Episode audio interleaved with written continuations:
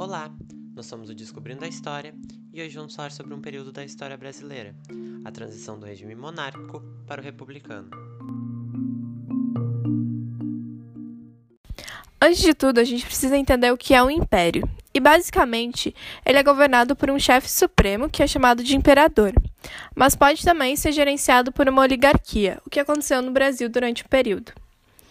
Ele é caracterizado sobretudo por grandes tensões territoriais, o império agrega nações e povos que podem ser culturalmente diversos em territórios que não necessariamente são geo geograficamente contínuos. Assim, o império goza de grande poder que concede autonomia para reger grandes territórios e ainda exercer influência sobre outras regiões.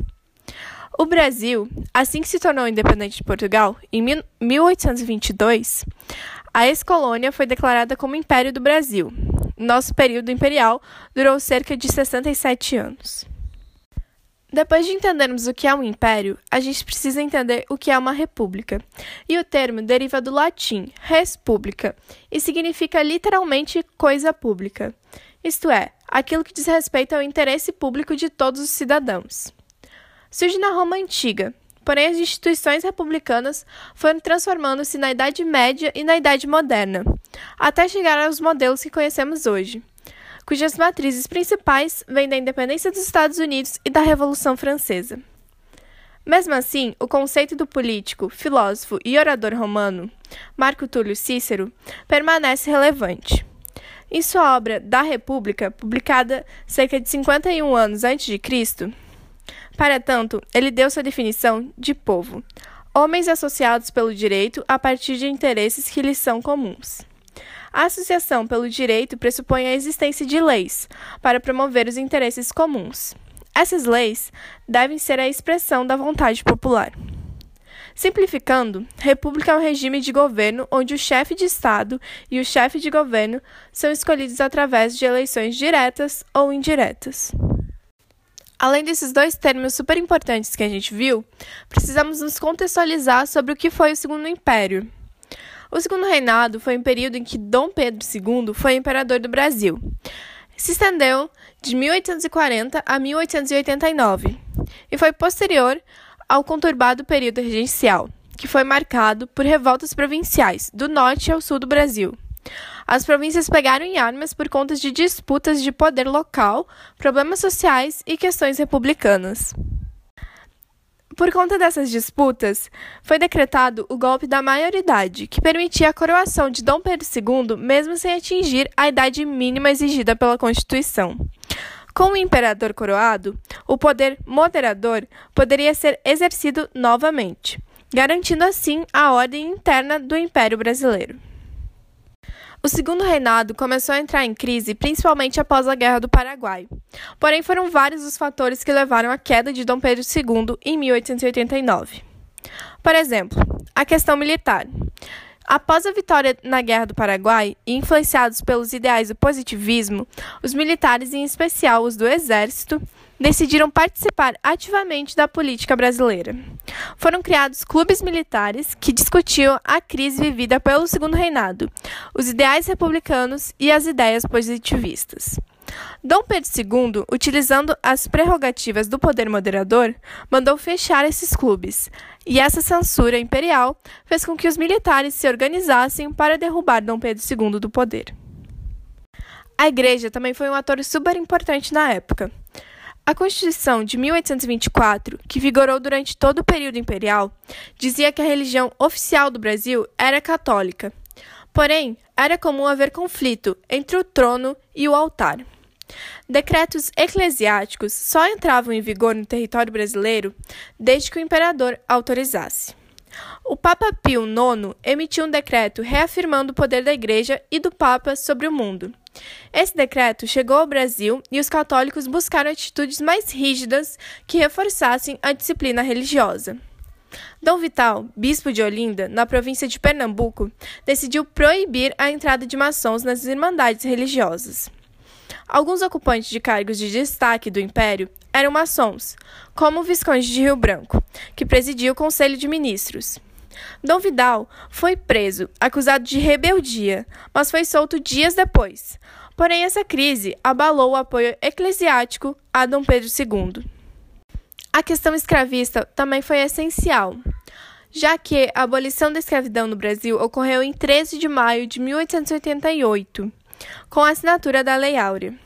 Porém, os escravos foram libertos sem que os donos da fazenda de café fossem indenizados por causa da abolição. Isso fez com que os cafeicultores abandonassem Dom Pedro II e apoiassem a causa republicana. E esses cafeicultores que abandonaram o apoio de Dom Pedro II nos últimos momentos do segundo reinado foram inclusive apelidados na época de republicanos de última hora. A República no Brasil foi proclamada em 15 de novembro de 1889 quando tropas do exército lideradas pelo Marechal Deodoro da Fonseca depuseram Dom Pedro II, e a família imperial foi exilada na Europa. Segundo relatos da época, muitos viram a movimentação das tropas como um mero desfile militar. Porém, alguns jornalistas escreveram: o povo assistiu bestiado. A partir do dia 15 de novembro de 1889, o Marechal Deodoro da Fonseca, que foi quem proclamou a República, assumiu o governo provisório do país, enquanto o Brasil não se definia com qual tipo de república iria seguir. Foi nesse período que os símbolos da nação foram definidos, inclusive aquela frase positivista da nossa bandeira, que é ordem e progresso. Nesse período também, o Brasil tentou entrar na onda da industrialização, apesar da resistência dos grandes produtores de café, os quais dominavam a economia do país e não queria industrialização, já que não era vantajoso para o negócio deles. Para isso, Rui Barbosa, que agiu como um equivalente ministro da Fazenda na época, criou a política do encilhamento. Foi uma política que buscava conceder créditos para investimentos no novo processo de industrialização, e para isso o Brasil passou a emitir papel moeda sem lastro de ouro. E isso gerou uma inflação enorme para o país, que durou bastante tempo. Foi nesse período que também foi feita a Constituição Republicana do Brasil, em fevereiro de 1891, a qual definia um voto universal somente para homens, né? Uh, a partir de 21 anos e alfabetizados. Também foi definida a separação entre igreja e Estado, formando um Estado laico, a instituição do casamento civil, que valia muito mais do que o casamento religioso, e também a adoção do regime presidencialista e da República Federativa, a qual dava autonomia aos estados. Uma certa autonomia aos estados. E uma república federativa ia muito contra com o, o que o Marechal Deodoro queria, porém ele não teve muita escolha nesse processo. A partir da promulgação da, da Constituição, Deodoro foi eleito como presidente pelo voto indireto do Congresso e o vice dele, Marechal Floriano Peixoto, que não foi uh, votado com ele numa chapa, porque não era assim que funcionava, cada um foi votado individualmente. Porém, o presidente buscou fortalecer o poder executivo com a tentativa do fechamento do Congresso, e assim ele perdeu o apoio das oligarquias, dos liberais e dos grupos militares que eram ligados a Floriano Peixoto. E ele teve que renunciar em dezembro de 1891. E a partir desse momento, Floriano Peixoto assumiu ilegalmente o lugar de presidente, já que o vice-presidente não tinha esse direito, de acordo com a Constituição da época. O vice-presidente só atuava como vice do presidente em situações em que o presidente não poderia comparecer, mas se o presidente renunciasse, era necessário ah, novas eleições para a definição de um novo presidente. O governo do Marechal Floriano Peixoto foi marcado por grandes revoltas contra o ato dele de ter tomado o poder de uma forma ilegal. Além disso, muitos grupos eram contra a forma como ele lidava, ele lidava com a política, porque ele não garantia uh, uma república federativa, já que ele tentava concentrar o poder todo no presidente. Então, várias revoltas aconteceram contra eles, todas ele reprimia de uma forma relativamente violenta. Por isso, ele era conhecido como Marechal de Ferro. Inicialmente, ele obteve o apoio dos cafeicultores paulistas, porque viram nele a oportunidade de conseguir conduzir um futuro processo de eleições através do voto aberto, que gerou o cabresto, e também evitar com que os apoiadores do ex-presidente Deodoro conseguissem retomar o poder. Inclusive, para isso, ele demitiu todos os governantes que apoiavam o ex-presidente. Houve diversas revoltas. Houve a revolta chamada Manifesto dos 13 Generais, que exigia com que o com que o presidente abrisse imediatamente novas eleições no Brasil, já que ele estava lá de forma ilegal, mas eles também não conseguiram e eles foram presos. Houve também a segunda revolta armada, que foi conduzida pela Marinha e que teve um final bem violento, foi reprimida pelo Marechal. E também a revolta federalista do Rio Grande do Sul, na qual o governante Júlio de Castilhos, de orientação positivista, e o seu partido republicano rio-grandense, conhecido como os Chimangos, apoiavam o governo centralizador de Floriano Peixoto, enquanto o Partido Federalista do Rio Grande do Sul, conhecido como Maragatos, liderados por Gaspar Silveira Martins, se opunha ao presidente apoiando um sistema parlamentarista e exigindo com que o federalismo fosse colocado em prática, como previa a Constituição de 1891. Essa revolta começou no, no estado do Rio Grande do Sul, atingiu Santa Catarina e também Paraná, mas conforme os maragatos iam subindo, eles iam sendo reprimidos porque Floriano Peixoto tinha um grande grupo apoiando ele, praticamente o exército inteiro. Então os maragatos perderam essa guerra.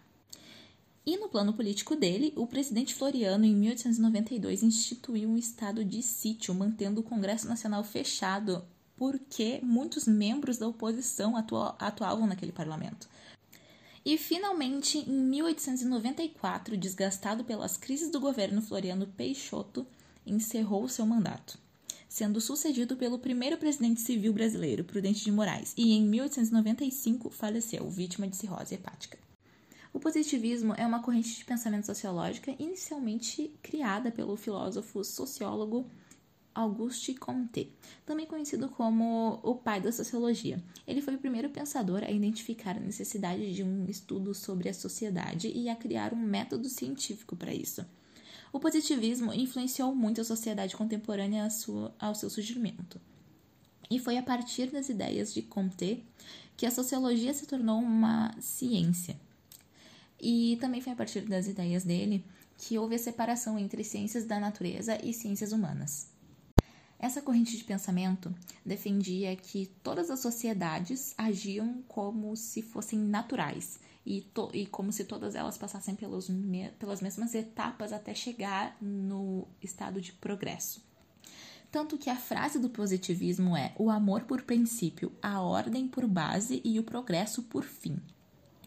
E as etapas, que eram três, eram divididas em estado teológico, que era guiado pelas religiões, o estado metafísico, qual era guiado pela filosofia, pela razão, pelo pensamento e pela reflexão, porém sem nenhum tipo de comprovação.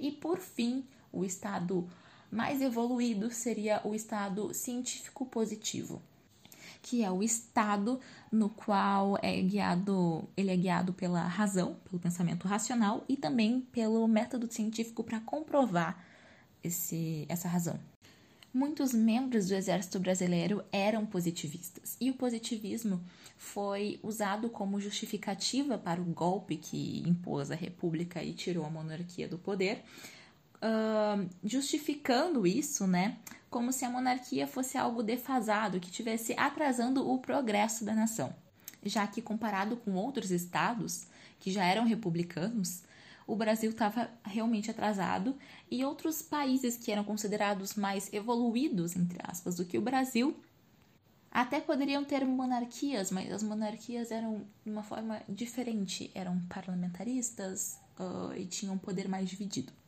Tanto que a monarquia no Brasil uh, impunha que o imperador fosse o dono do, de um, um poder, um quarto poder, o qual conseguia vetar os outros três poderes o qual era chamado de poder moderador. Então, após a proclamação da República, até mesmo na bandeira do Brasil, foi explicitado os ideais positivistas com a frase ordem e progresso. Algo muito importante a se falar também é sobre a Constituição Brasileira de 1891. Ela foi a segunda do país e marcou a transição de monarquia para república. Sua elaboração iniciou-se em 1889 e seus principais pontos eram: abolição das instituições monárquicas, os senadores deixaram de ter cargo vitalício, o sistema de governo passou a ser presidencialista, o presidente da República passou a ser o chefe do Poder Executivo, as eleições passaram a ser pelo voto direto, mas continuam a ser descoberto, ou seja, não secreto. Os candidatos a voto efetivo seriam escolhidos por homens maiores de 21 anos, à exceção de analfabetos, mendigos de praça, soldados, mulheres e religiosos sujeitos ao voto de obediência. Ao Congresso Nacional cabe o poder legislativo, composto pelo Senado e pela Câmara de Deputados. A Igreja Católica foi desmembrada do Estado brasileiro, deixando de ser a religião oficial do país. Essa Constituição vigorou de 1891 a 1934. E esse foi o podcast Descobrindo a História de hoje.